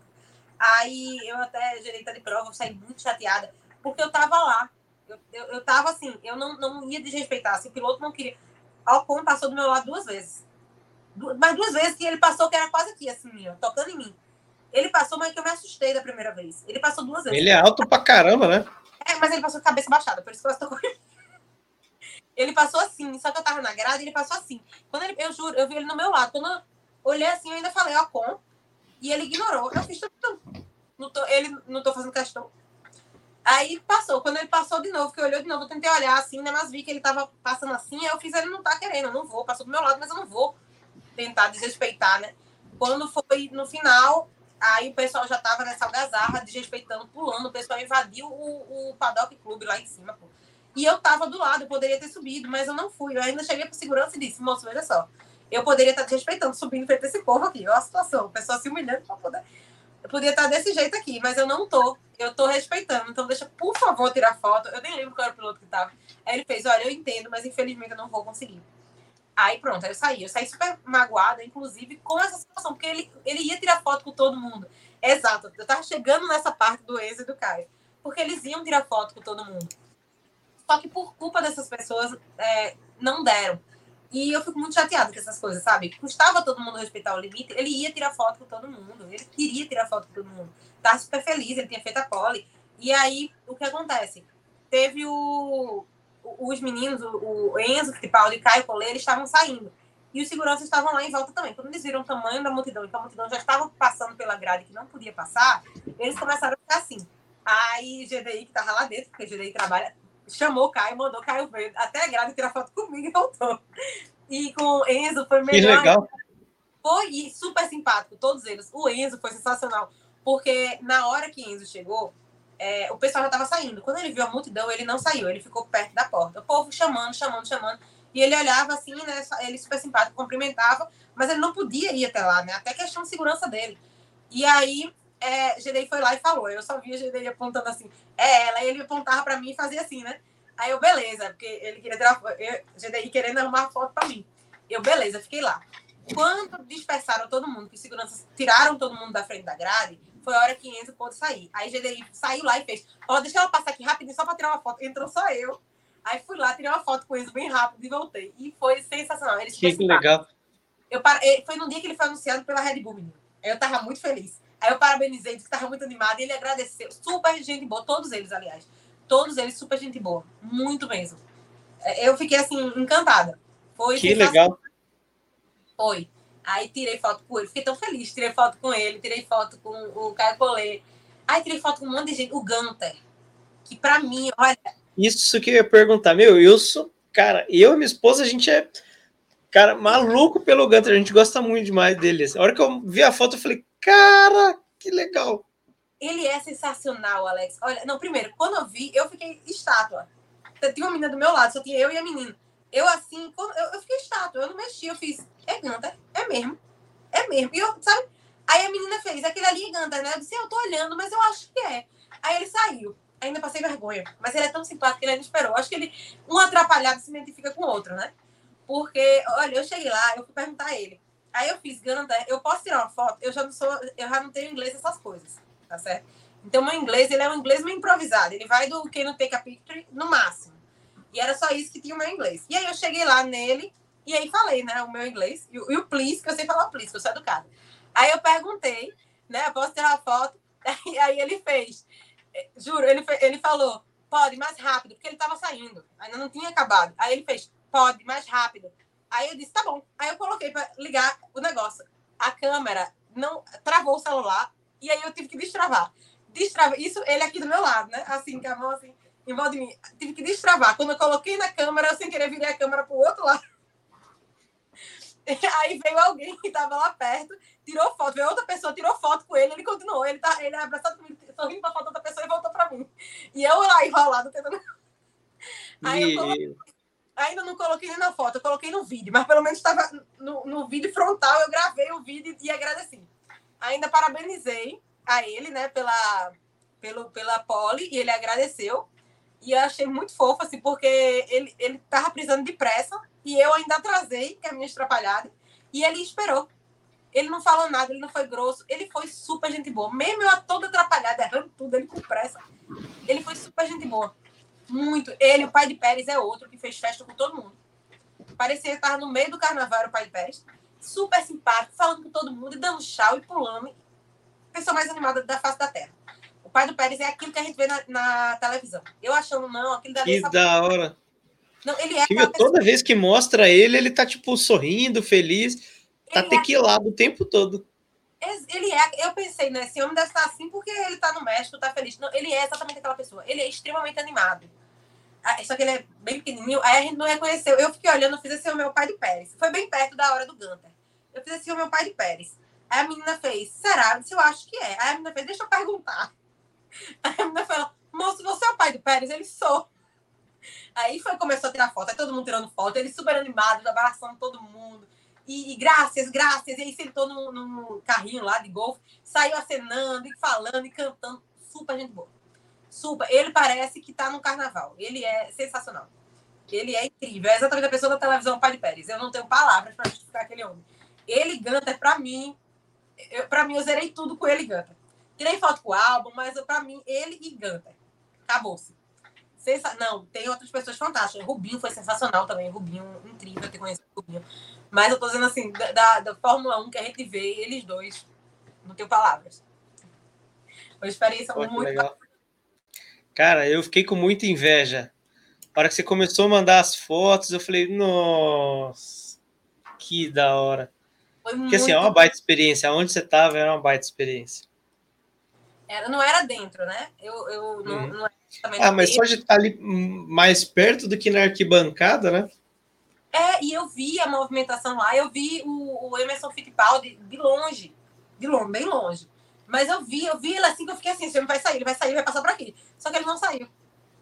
Mas eu fiquei toda esperançosa, achando que ia conhecer Emerson Fittipaldi. Mas conheci o. o, o eita, esqueci agora, Enzo.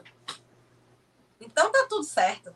Tá tudo excelente. É importante, você pode falar, eu conheci o Enzo quando você também tem uma coisa com a Red Bull, você, viu? Vou te contar depois, viu? Ave Maria. É, eu sou, eu sou fã da Red Bull, né? E eu tirei foto dos caras da Red Bull, mas não consegui tirar com os caras da Red Bull. Eu tirei foto com o pessoal da AlphaTauri, mas da Red Bull não consegui. Tava louca pra tirar com o time da Red Bull. Igual o Barcelona.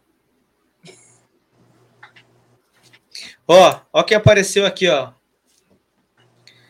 Tá dirigindo e assistindo. É para tá meio atrasado. É, tá bem atrasado, mas tá bom. É para dizer que eu acho certo o senhor dirigindo e assistindo? É para dizer que eu tô achando bonita essa, essa situação? Que certo aí, não tá. É, fica a dica aí, viu, Jadir? Jadir, ficou o convite também para você vir aqui conversar com a gente, viu? É, e o professor desenrolado, viu? Ele tá voltando do treino, que lá tá tendo, ele vai para treino todo dia. Amanhã estarei lá. Então ele tá voltando do trem nessa hora, pegando a estrada. Aí vê a Pô. situação. Jadson, tem que falar sobre o cartismo nordestino. Importante. Tem. Tem. Eu acho muito importante mesmo. Eu acho. Tem pessoas muito bacanas, se quiser me trazer também, eu venho. Mas tem pessoas muito bacanas que deveria trazer. Porque às vezes, infelizmente, a gente ainda escuta também, né? Ah, que bacana esse negócio de kart ter aí também no Nordeste. Tem, tem uns grandes nomes, até do automobilismo também, né? Então é muito bacana a gente trazer sempre é, mostrar que estamos por aqui também. E ver eles representando. Sim. O, o, o episódio com que, que, eu fiz uma, uma sequência de episódios foi Manaus, Minas, Manaus, aí Brasília e agora você, né? E eu acho que de Manaus foi muito legal. Eu recebi muita mensagem é, do pessoal falando: caramba, não sabia que era tão grande e que passou-se muito perrengue, né, para poder conseguir chegar onde, onde é, onde está o automobilismo de Manaus hoje, né? Muito, muito mérito aí do, do, do Cícero da Cacau por lutar e brigar com isso, né? É, Dalton foi com Martinho, André Martinho. Pesquisa aí nos anteriores aí que você vai ver, sensacional. Através com. Eu acho que eu devo seguir ele, porque senão não me é estranho. André Martinho, sensacional. Não, ele tava ele... correndo agora, não tava? No NKR também? Sim, eu acho que foi campeão do NKR, inclusive. Ou não? Ah. Não sei. Eu acho que foi. Eu sei que ele quase foi campeão do torneio de verão, faltou um pouquinho, um pouquinho. Mas eu lembro, eu lembro do nome dele na corrida. Ele tava lá André na Martinha, frente. André Martinha é sensacionível. E legal. Maria, vamos falar de um assunto? Vamos. Nós temos uma novidade, né? uma revelação. Não é chá de revelação, mas vamos falar. É, há, há, um bom tempo, o pessoal do Cartbus. É, antes de falar com todo mundo, tem bastante mensagem chegando aqui. Dá um like aí, pessoal. Ajuda a gente aí, segue o canal, dá uma moral para nós, dá uma força que a gente está começando com força total. A gente teve bastante gente aqui, pouco like, é normal, mas se puder ajudar aí, fortalece. Ó, o Cícero falou que assim, o André Martinho campeão do NKR categoria 90, 80 quilos. 80 quilos, é isso aí. Obrigado. Obrigado, Cícero. Quem mais? É, o Jardilson falou que o Martinho é melhor do Brasil. Ó, tá aí os postulantes, viu? Um dos melhores do Brasil mesmo. Então vamos lá. Há muito tempo que eu venho conversando com essa dona Guria aí, e a agenda dela, né, de treino é um pouco concorrida. Então a gente não conseguiu fazer no ano passado. Mas é, eu venho acompanhando o trabalho da Maria há um bom tempo, né? Venho, tenho notado essa missão da Maria de falar sobre automobilismo para esse novo nicho, esse, outras pessoas que não são só do nosso nicho, né, que são pessoas que já tiveram contato com a pista ou trabalham nesse, nesse esporte ou de certa forma estão envolvidas, né? É, esse trabalho que a Maria vem fazendo é surreal, é sensacional. Trazer mais pessoas para o nosso esporte, mostrar o quão esse esporte é maravilhoso, quando, quantas pessoas tem dentro desse esporte, né? E fazer essa nossa engrenagem girar, tanto dos patrocinadores, das, dos, das empresas que investem dinheiro na gente e no nosso esporte para que ele aconteça. Então, é necessário que pessoas novas também venham ver essas empresas, venham consumir produtos dessas empresas, né, os serviços e tudo mais. Então, o trabalho que a Maria faz é extremamente fundamental para que o nosso esporte continue respirando e crescendo para caramba, né? E a Maria tem uma habilidade incrível de, de conseguir. É, como eu posso falar isso? Pô, é, ela entende muito bem as redes, como que elas funcionam, e conseguiu encaixar um modelo do jeito dela que funciona maravilhosamente, que consegue chegar desde a criança até a Carol que vai correr, ao cara que, meu, nunca achou que poderia realizar o sonho dele de colocar o pé na pista, colocar um capacete, baixar a viseira e acelerar.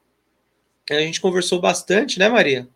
acho que uns três meses a gente vem papiando aí sobre um, um novo, uma nova abordagem do Cartbus, que é o público, tanto da Fórmula 1 quanto o, o público feminino. Né? A gente é, a gente tem a pauta feminina aqui dentro do Cartbus, já entrevistamos mulheres incríveis aqui. É, não vou citar nomes, mas pô, tem um monte de, de mulher que a gente entrevistou aqui no Cartbus. E é claro, a Maria agora, e eu acho que ninguém melhor neste momento para tocar esta pauta, para pegar essa pauta com carinho e com, com todo o bom trabalho que ela faz, né, ela tocar essa pauta dentro do Cartbus. A gente conversou bastante tempo e então eu tenho uma alegria enorme de anunciar que a, que a Maria é a nova integrante do Cartbus, vai tocar um monte de coisa aí, um monte de projeto. Cara, projeto, eu não vou contar muito spoiler, vou deixar um pouco a Maria falar sobre esse projeto. É, mas a Maria, a partir de hoje, Maria, seja muito bem-vinda ao nosso time. Nós temos um time pequeno, né? Eu, André e agora a Maria. André Alex, que está correndo nesse momento, mas vai tentar entrar aqui para falar com a gente. É, então seja muito bem-vinda essa essa família. Cartbus não começou comigo, mas eu tenho muito carinho pelo Cartbus e você vai ajudar a gente a continuar com essa história e contando história de outras pessoas.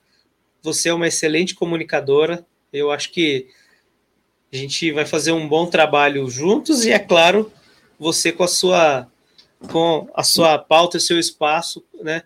Então, pessoal que está que tá nos ouvindo agora, que vai nos ouvir daqui a pouco, seja muito bem-vinda.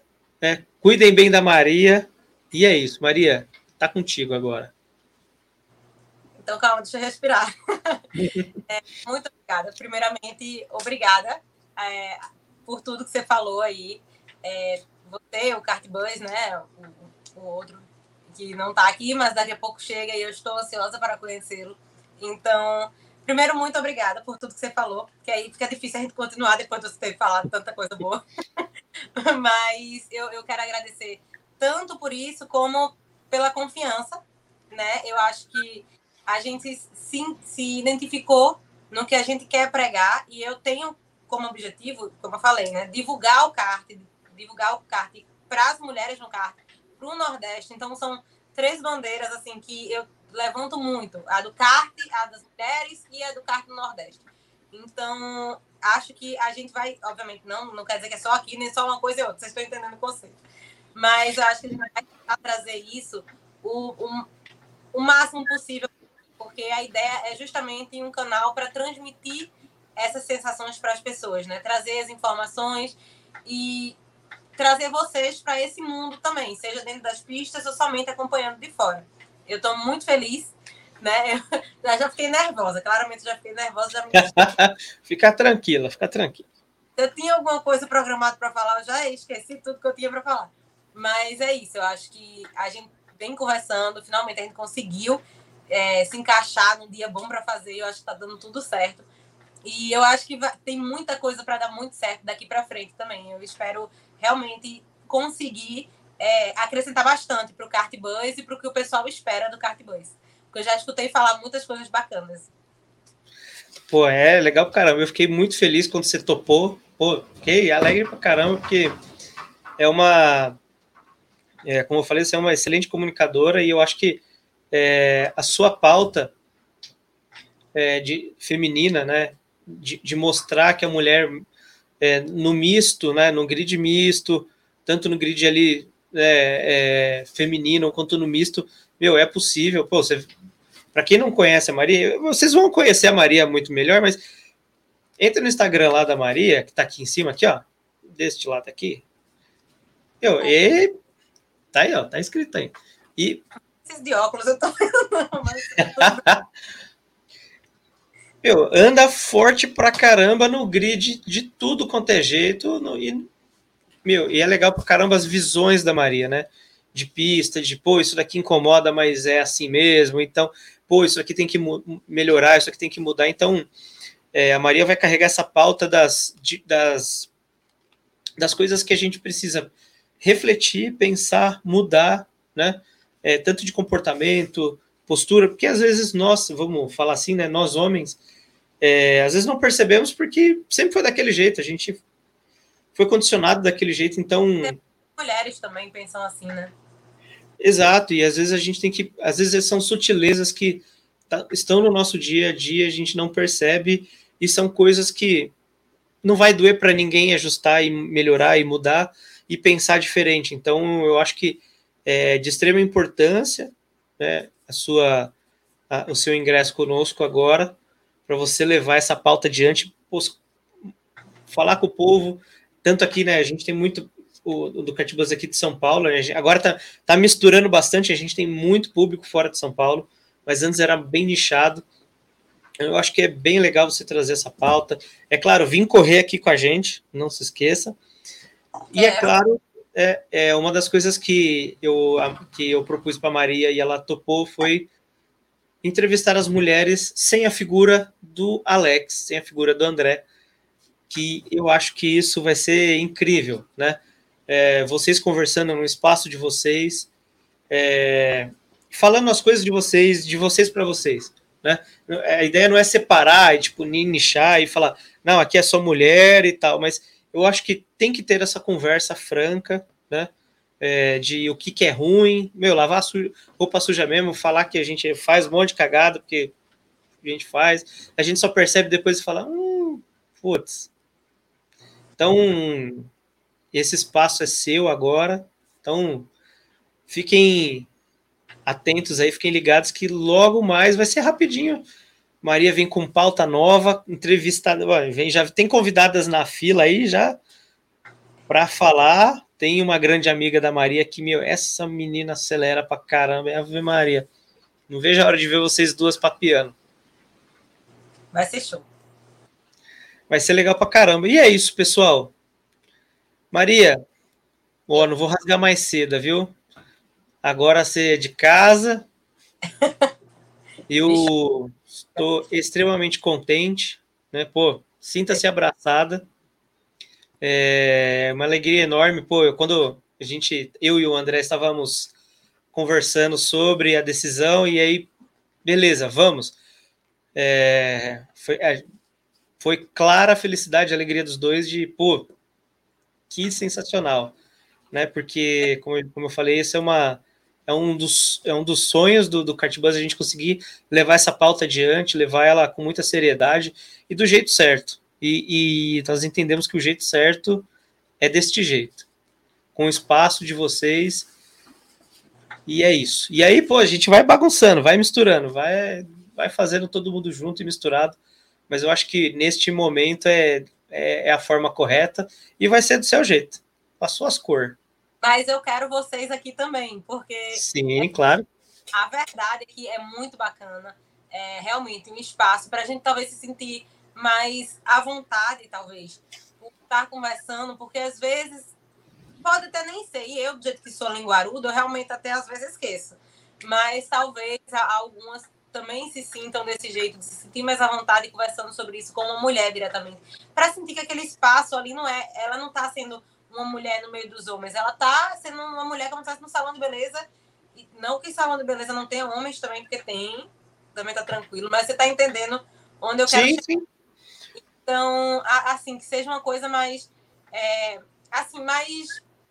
Como é que eu posso dizer? Comum para. Tem, é, tem, que ser um, um, um bate-papo mesmo, mais leve, né? É, porque assim, às vezes a gente complica muito também, né? De colocar muito muro, né? Fica muito alto o muro é, de, de, conversa, com muita barreira, com, muita, com muito receio de falar alguma coisa e ter uma palavra solta e tal. E aí, às vezes, não flui da forma que tem que ser. E às vezes as verdades que têm que ser ditas e tem que doer as verdades, elas não, não doem porque tem esse receio de, de, de não falar as coisas. Eu acho que a gente está no momento que a gente tem que falar as coisas, né? É um momento importante para o nosso esporte, a gente está crescendo muito é, e tem que crescer do jeito certo. Na verdade, eu acho que já, já a gente já está atrasado nisso, né? Para ser sincero. É, mas, pô, melhor começar agora, né?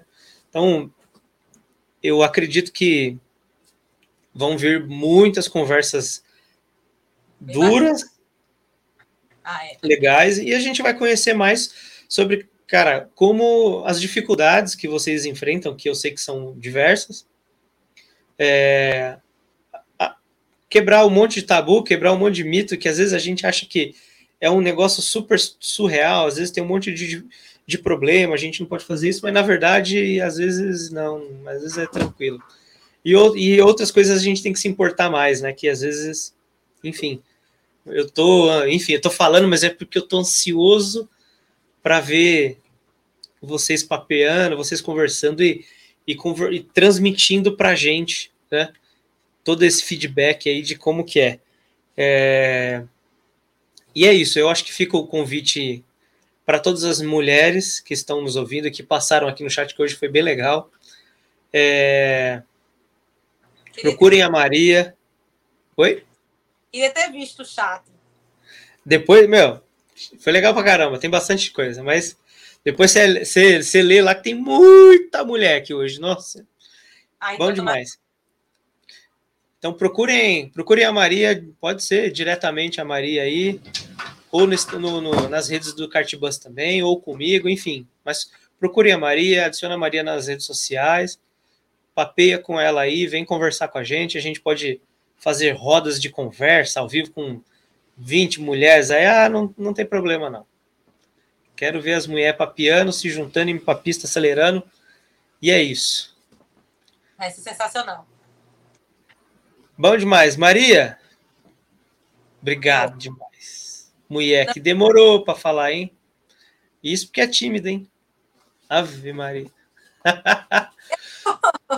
é só não me dar corda. Nó. Maria, sou pelo convite agora, né? Sou muito feliz por, por você ter topado o convite de falar com a gente, né? E é claro, ter topado a pauta.